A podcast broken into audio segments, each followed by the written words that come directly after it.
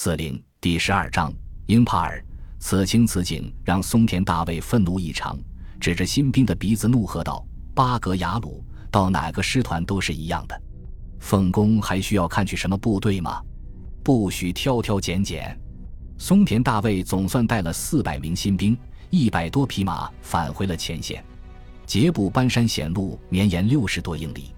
日军驻缅军总司令河边正三中将通知田中师团长，称英帕尔作战取得一定成果后，将抽调两个连队协助第十八师团发动反击，时间定在五月上旬。日军为了这个无形的画饼死死支撑，据险抵抗，十分顽强。但经过连续激战，中国远征军依然连克丁高沙坎、拉班、沙杜扎、高鲁扬等日军据点。新三十八师沿南高江东岸，新二十二师沿南高江西岸向前不断推进。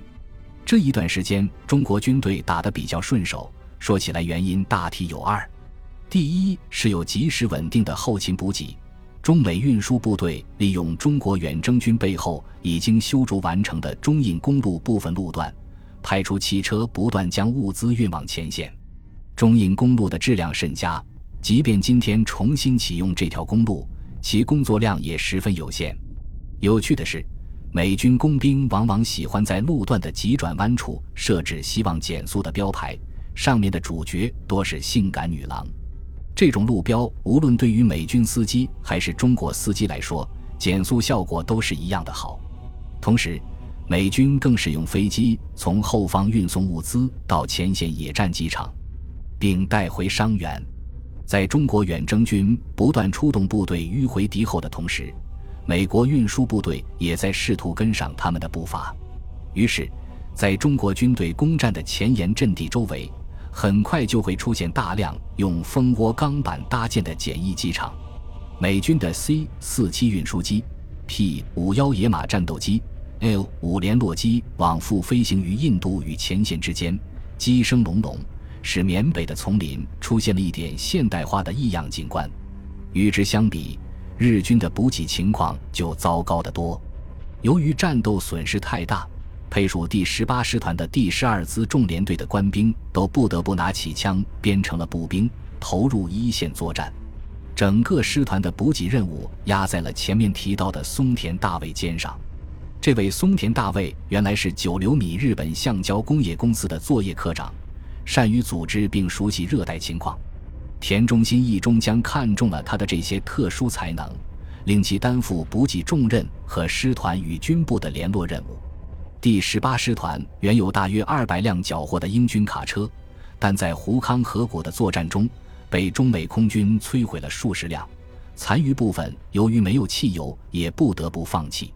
松田大卫不得不另辟蹊径。组织了有二百五十头大象组成的大象运输队，勉强为一线部队提供补给。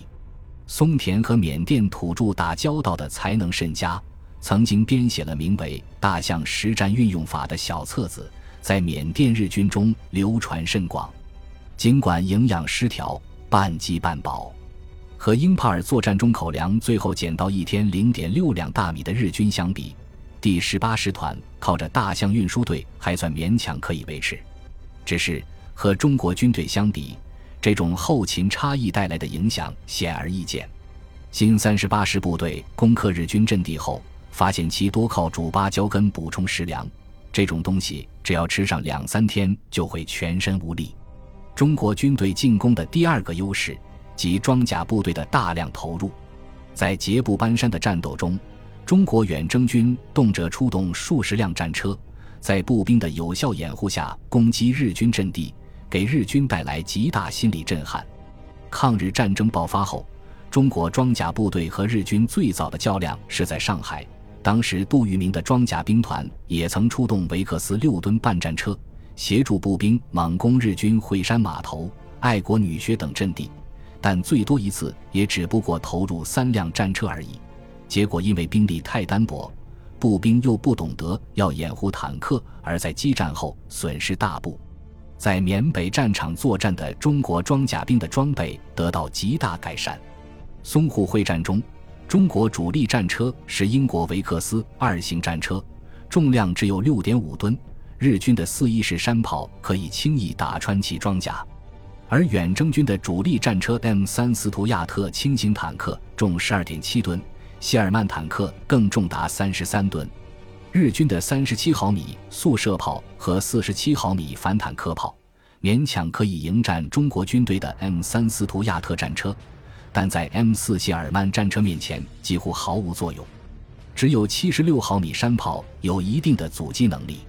不过，由于山炮并非设计来攻击坦克的，无论射击精度还是射速都不能满足要求，阻击能力相当有限。向田俊辅曾描述。日军在马拉关一战用山炮摧毁了中国军队四十辆谢尔曼式坦克，这一点连日方历史学家自己也不能接受，因为当时中国远征军在前线的谢尔曼坦克总共也不到四十辆。参考中方记载，中国坦克部队只是在发现自己处于对方山炮弹幕之中时转向避开而已。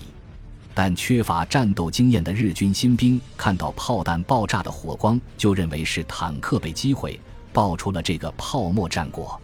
实战中，大多数时候日军步兵只好依靠敢死队，用磁性反坦克手雷和燃烧瓶阻击中国远征军坦克的攻击。